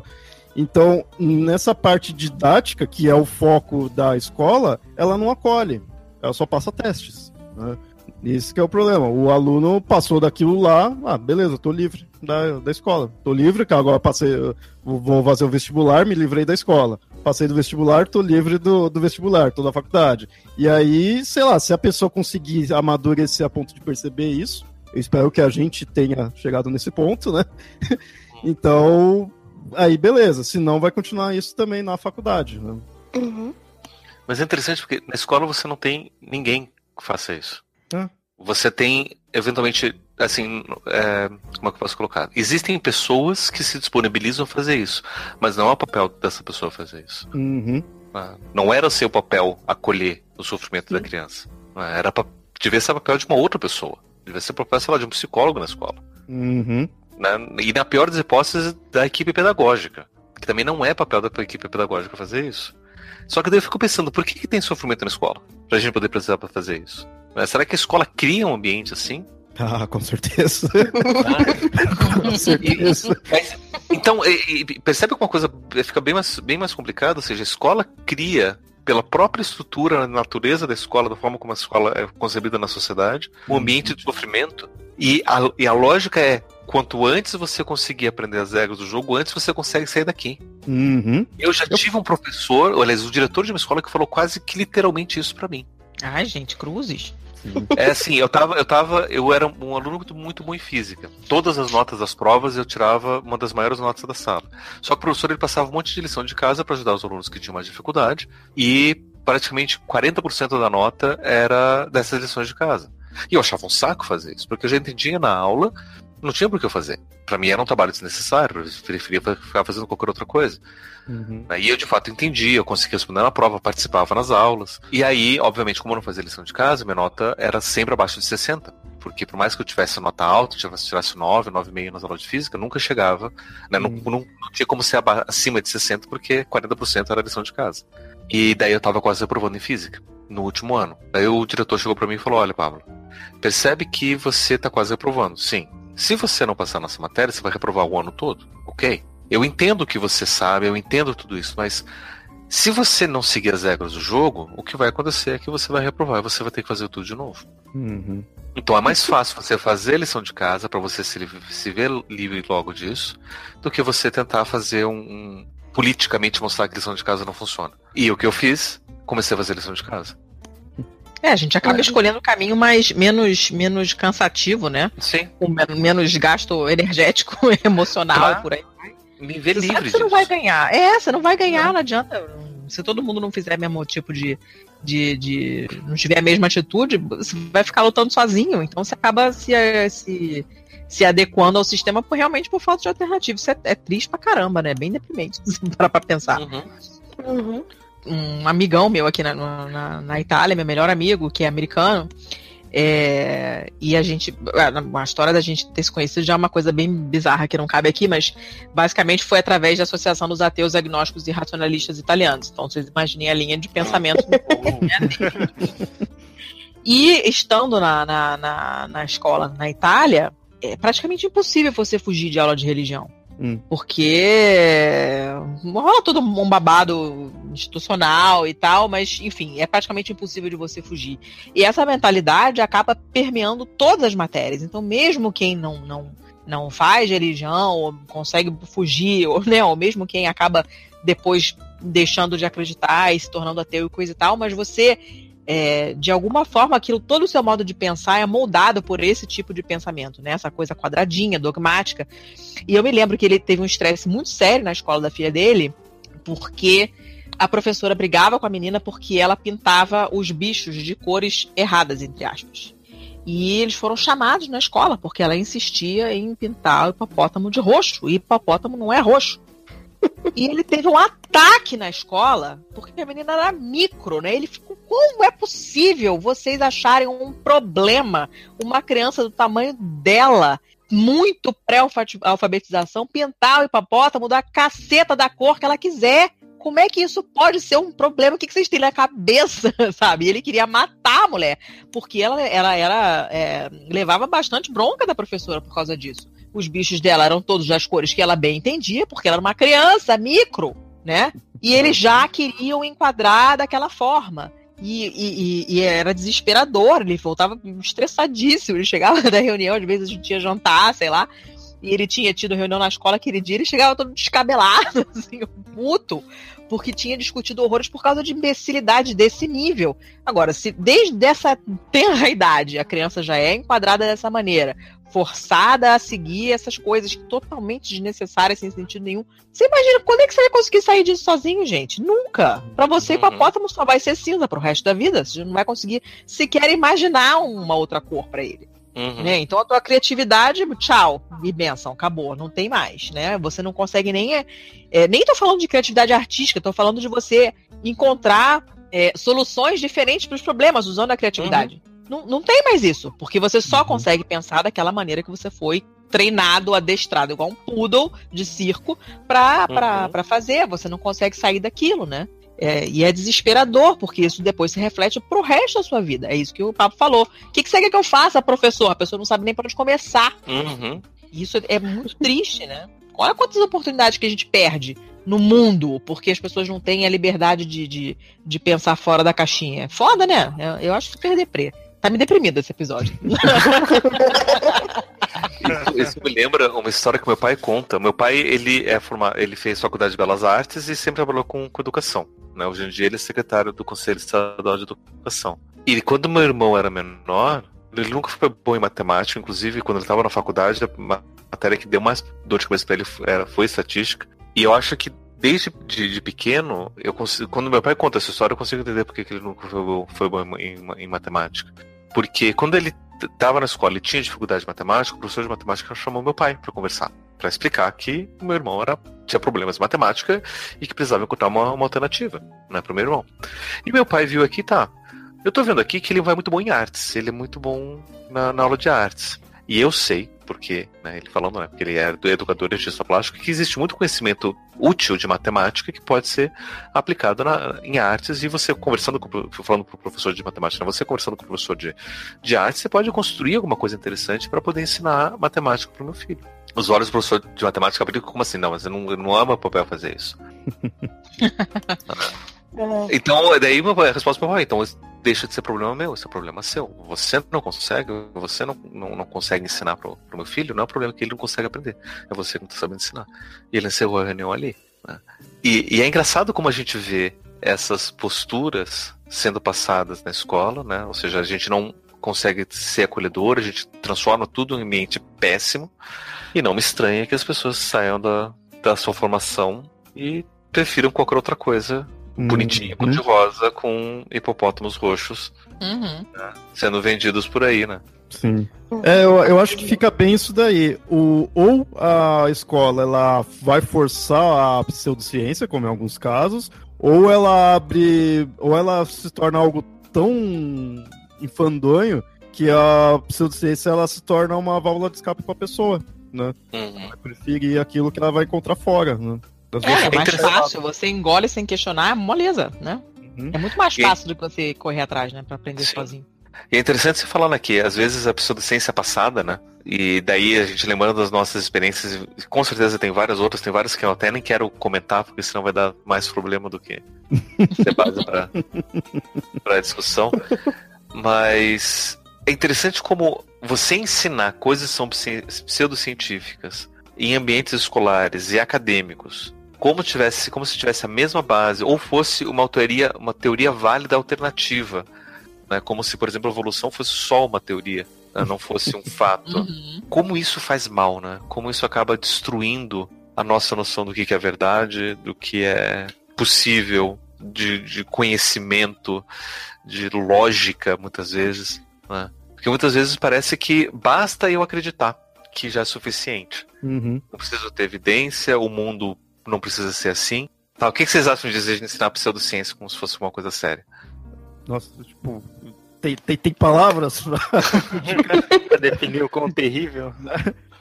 É foda. Não, mas sempre eu... quando põe isso daí, de, ah, de ensinar pseudociência e tudo, a gente zoa a questão da, da Terra plana, a gente chegou a citar um pouquinho, lê, vai falando um monte de coisa assim, algumas coisas assim de criacionismo, tudo, mas sempre quando é para colocar algo de ruim mesmo, assim, para mostrar quão nocivo é, sempre na minha cabeça vem questão de vacina, de, de antivacina, uhum. né?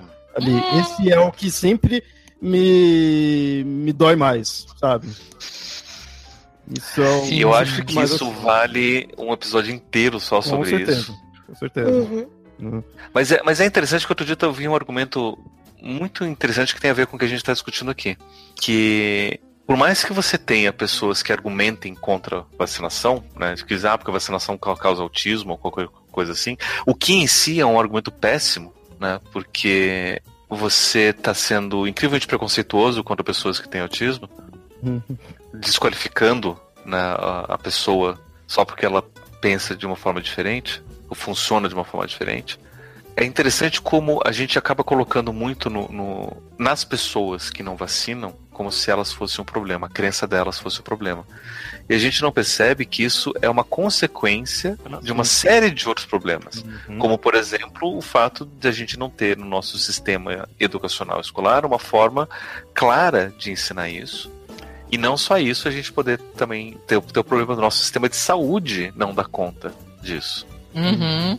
Né? E daí outro dia eu vi uma, uma tirinha que é, fala um pouco sobre isso, né? Mostrando lá um menininho. Né? É, aliás, a tirinha estava é, mostrando o, o, problema sério, que é o retorno de casos de poliomielite no Brasil. Uhum. A conhecida paralisia infantil, que já tinha sido erradicada, mas agora está voltando muito por conta de problemas de falta de vacinação.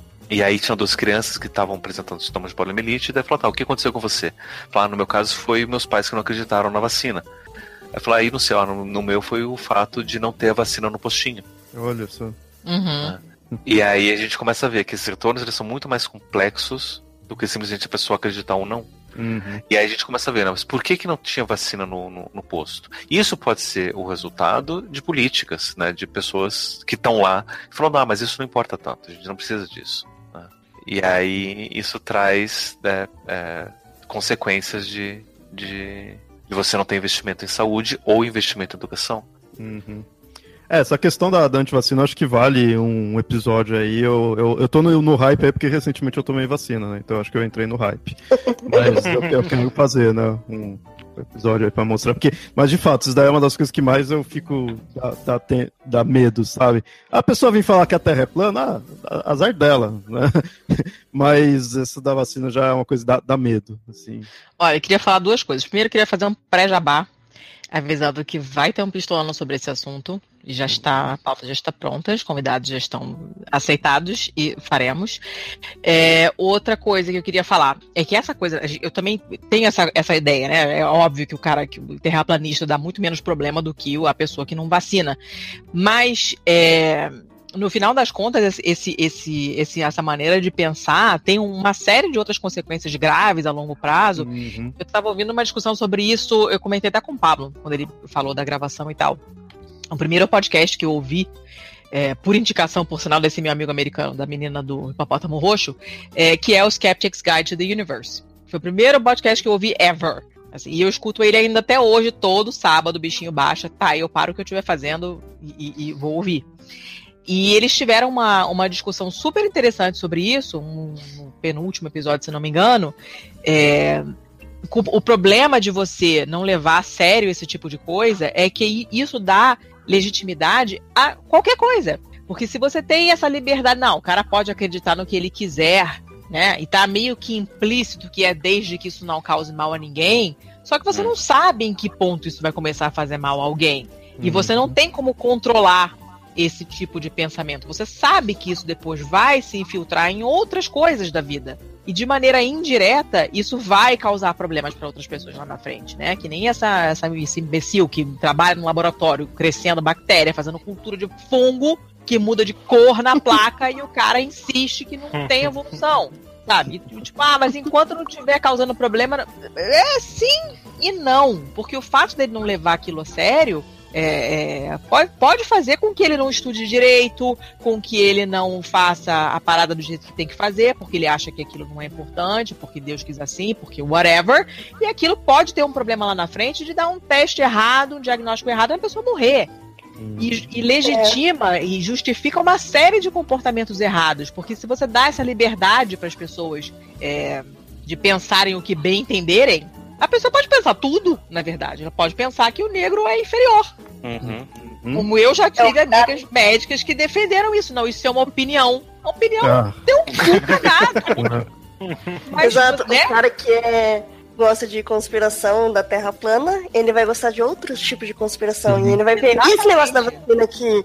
E esse outro aqui? Tipo, esse é o problema, é, né? Porque, porque é, é um tá modus operandi, né? Não é um problema pontual. A pessoa que, que cai nessa uma vez, ela tende a, a funcionar Sim. dessa maneira. Em tudo. Em algum momento isso vai dar merda para outra pessoa que não é só ela e justifica uma série de outros comportamentos errados, porque você diz, ah, não, cada um pensa o que quer. Não, né? Não é bem assim.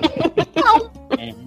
Porque depois você pensa qualquer merda e sai matando trans na rua, sabe? Porque na tua opinião a pessoa é inferior, maluca, desajustada, sabe? Então, tipo, Sim. parem. Tem, tem, tem, tem muitas consequências gravíssimas a longo prazo. A gente tem que parar de passar pano para essas maluquices. Uhum. Eu, eu atualmente, eu boto tudo no mesmo saco. É todo mundo, sabe, filho da puta, querendo ou não. Porque vai dar merda pra outras pessoas. É, eu acho até que. Né? Mas pior do que você ensinar pseudociência na escola, talvez realmente seja você não ensinar maneiras de detectar pseudociências e saber identificar uhum. né, o que está certo e o que é errado, que a gente conversou aqui, que não, definitivamente não, não é ensinado. E até, tipo, e a escola ter esse mecanismo, né, de você só estudar para passar de ano e tal. Então acho que, tipo, acho que o problema mesmo que, tipo, ensinem pseudociência, assim, se você tivesse essas outras maneiras de detectar, você vai saber, ah, não, isso daqui que o professor tá falando não é bem assim. Uhum. E até ia ser interessante você ver essas outras coisas, porque você poderia usar o seu senso crítico para poder aprender. Uhum. Né? Mas uhum. não tem espaço para isso. É, ou desconfiar do que o professor tá falando, e depois ir pesquisar mais, ver outras coisas que estão tá acontecendo, e não aceitar tudo, né, que o professor fala. Uhum. É, tem um, naquele livro, ah, eu acho que foi o The God Delusion, do, do, do Richard Dawkins, que ele fala, ele, ele conta uma, uma passagem de uma. Ele foi um evento, sei lá da onde, e o supra-sumo de um assunto tal, que estava trabalhando numa teoria há 20 anos, o cara apresentando lá numa palestra os achados dele, que era isso, assim, assim, a teoria dele era essa, essa, essa, essa. E aí chegou um cara e falou assim: Olha, eu acabei de publicar uma parada que prova que tudo isso aí que você falou tá tudo errado. Aí ficou aquela torta de climão maneira, tal, não sei o quê, e depois o professor que tava falando foi lá, desceu, apertou a mão desse colega e falou: Obrigado por abrir os meus olhos. Hum. Né? Hum. E aí a parada veio abaixo, todo mundo ah, gritando, querendo tudo abraçar, beijar todos eles, porque é uma coisa que, que, que é, deveria ser é, o que. É, o, a definição de ciência, né? Tipo, obrigado uhum. por me ensinar que eu estava errado, que agora eu sei o que é o certo. Uhum. Apesar de ser extremamente doloroso o cara saber que perdeu aquele tempo todo da vida dele estudando uma coisa que estava toda errada né? Mas eu acho que deve, deveria ser ensinado a gente que o pior é você é, não conseguir abrir os olhos porque tá certo. Se apegar tanto aquilo que você acredita a ponto de você não aceitar quando há evidências do contrário, né? É, o problema é a gente tá saber também avaliar essas evidências. E eu tenho um caso que é bem parecido com esse, só que é o contrário. Ah. É, que é, eu tava conversando, enfim, discussão de Facebook, não era nada muito científico, né? Um, um psicólogo falou: ah, será que a gente não pode aproximar essa teoria um pouco mais da biologia, ver se tem uma base biológica para isso, isso que a gente está falando? E eu falei: olha, é possível, mas as linguagens são diferentes. A linguagem biológica é diferente da linguagem psicológica, os objetivos são diferentes, então a gente tem que fazer uma incrível adaptação para a gente poder fazer uma aproximação dessas questões, né? Uma questão de, de linguagem mesmo, né? De aproximar esses saberes de uma forma coerente. E aí me, me, apareceram pessoas falando, não, mas veja só, porque biologia é uma ciência e psicologia não. Hum. Como é que é? é uma, não, porque você não acha artigos de psicologia sendo publicados na Nature. Sim, porque né, a Nature não publica artigos de, de, desse ramo da ciência. Aí entrou todo um problema de demarcação do que é ou não ciência. E eu tentando mostrar, olha, ciência não é isso que vocês estão falando, ciência é outra coisa. E, o, e psicologia se encaixa, assim, em critérios de ciência dentro de determinados limites.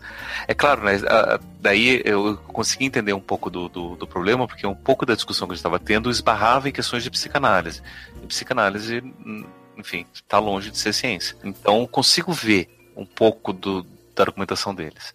Mas a grande questão começa quando chega um, um, um cara falando, não, olha só, eu até fiz aqui uma pesquisa que mostra que tal teoria estava errada, utilizando esse, esse instrumento X. Hum, e aí eu, eu já tava meio que de saco cheio da discussão, nem quis argumentar. Mas o problema dele chegar e mostrar que a teoria estava errada, baseada no instrumento X, é que esse instrumento foi baseado num outro instrumento que foi baseado na teoria. e o primeiro instrumento, quando se baseou na teoria, o próprio teórico mostrou que o instrumento não era, não tinha nada a ver com a teoria, era uma outra coisa que, ela tava, que o instrumento estava falando. Não tinha nada a ver com a teoria dele. Então você não tinha como associar um instrumento à teoria dele, por mais que quem criou o primeiro instrumento dissesse que tinha. E daí tinha todo esse problema. Daí eu fico pensando, como é que você vai então utilizar né, um instrumento derivado de uma teoria para mostrar que a própria teoria, que não tem nada a ver com o instrumento, estava errada? Sendo que você provavelmente não entendeu a própria noção da teoria. Né? E aí tem todos esses, é, é, esses problemas mesmo, de você saber avaliar. E não só, né, como a gente já falou, a Letícia tinha comentado muito tempo atrás, no, no começo da conversa, que às vezes a gente acha que a ciência serve só para a gente provar que está certo. Né? Ou seja, esse cara estava querendo mostrar que o que ele estava fazendo estava certo. Só que para isso, a teoria original tinha que estar errada. Né? E às vezes a gente tem que ter um pouco de senso para poder entender qual é a teoria original, uma teoria original que foi escrita no começo do século XX, então tem que saber situar a teoria original dentro da época da teoria, saber entender a história das transformações teóricas e história da ciência, para saber do que está sendo falado, para daí a gente poder chegar e falar que a teoria estava errada. É diferente de você chegar, por exemplo, e pegar uma teoria psicológica que é claramente errada, que era a teoria de que negros são inferiores do que brancos, e uhum. você tem várias pesquisas psicológicas do começo do século XX que mostram isso. Né? É uma coisa chegar e, falar isso, e você conseguir demonstrar que a teoria é errada, outra coisa é você ter uma teoria, que é a teoria da, da, da personalidade, nesse caso específico, na teoria da, dos tipos de personalidade do Jung, e você ter um teste derivado disso, que é o teste MBTI, que o próprio Jung falou que o MBTI não tem nada a ver com a teoria dele. E aí você tem um teste brasileiro, que é o, que é o questionário de avaliação tipológica, o QATI. É aquele que é das é baseado... letrinhas? É, esse daí. Hum, sim, sim. Né? Que é baseado no MBTI, que não tem nada a ver com o teste de personalidade do Jung para usar para mostrar que Jung estava errado na teoria dele. Uma teoria que ele publicou em 1900 e... enfim, na década de 1910, 20 qual que é o contexto? Como é que a gente consegue fazer isso, né? Enfim, não dá. A gente tem que ter um pouco de senso crítico também para poder analisar a ciência, para poder fazer essas coisas. Né? Não é só vamos provar que as coisas estão certas ou erradas. Né? A gente precisa correr atrás de saber como fazer isso, porque senão eu consigo chegar para qualquer cientista, um cientista sério, que é cético, que está aberto para dúvidas, para questionamentos, falar: olha, tem aqui um artigo que mostra, a partir de, de análise de espectrográfica de, de, cristais e das auras dos cristais, que a sua teoria médica está errada. O cientista cético vai falar: olha, ok, vamos hum. entender o que você está falando. Né? Ele vai se abrir para a possibilidade dele estar errado mesmo. Mas e outra pessoa que claramente está errada porque né, não tem fundamento nenhum o que ele está falando?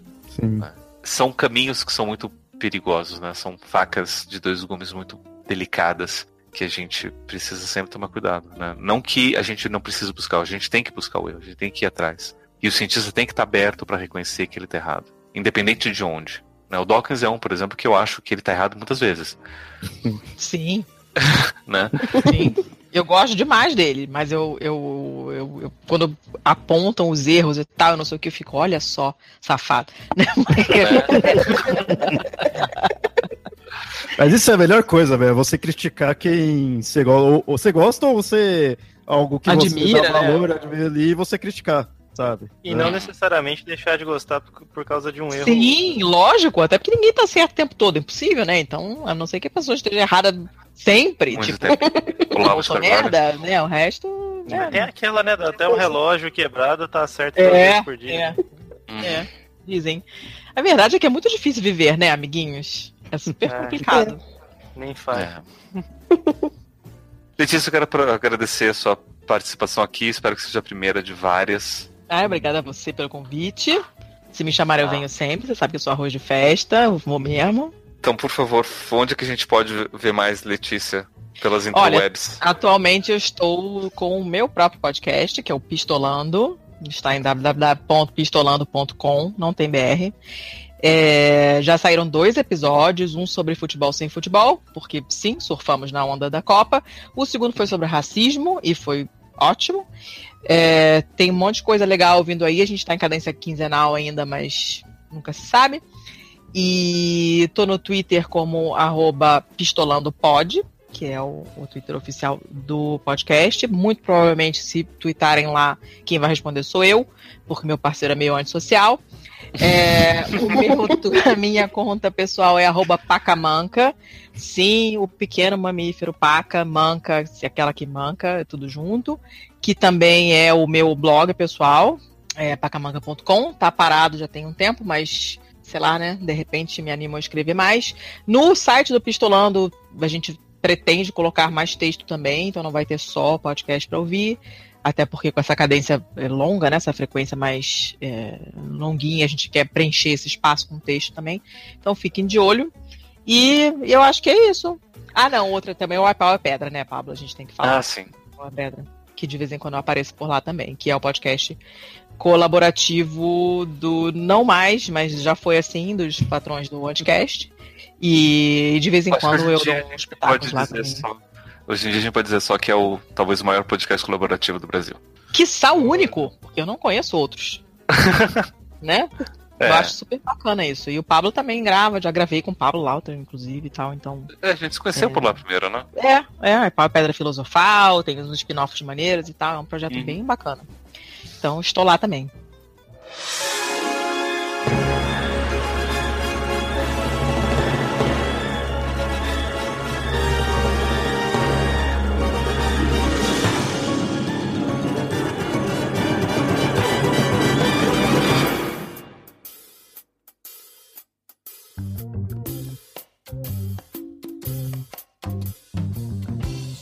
Recentemente vemos o crescimento e surgimento de movimentos pseudocientíficos entre adultos e jovens, como o movimento terraplanista, além de práticas profissionais claramente pseudocientíficas, como a homeopatia. O problema maior não é ter pessoas que tentam vender tais ideias como sendo verdadeiras, mas sim ter várias pessoas que aceitam essas ideias como verdadeiras. Os argumentos pseudocientíficos e falaciosos podem até parecer atraentes, e muitas vezes o são, mesmo diante de pessoas estudadas e esclarecidas apelar à emoção, dizendo que um tratamento milagroso pode curar e eliminar o sofrimento de um ente querido, construir espantalhos para facilitar a descredibilidade de determinada ideia, ou até mesmo construir uma prática baseada em mentiras e enganações, mesmo que tenha algo que funcione.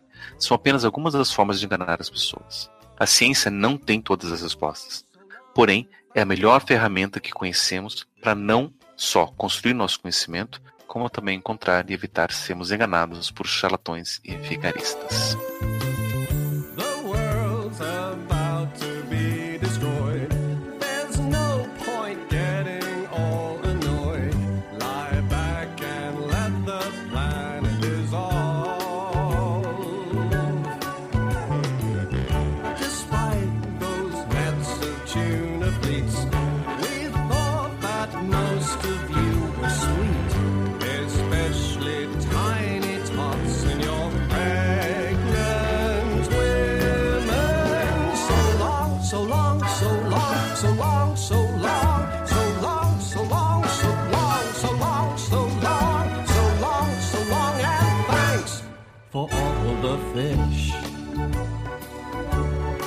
Você gostou desse episódio, não se esqueça de visitar nosso site no www.mitografias.com.br para conhecer mais o Papo Cético e também outros projetos do nosso site. Você também pode mandar e-mails para contato@mitografias.com.br.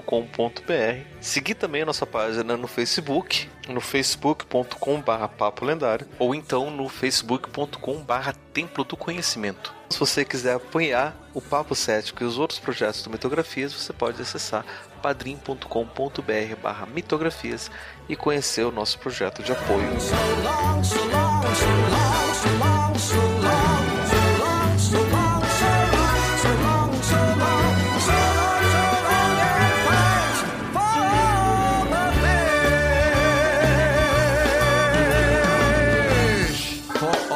fish.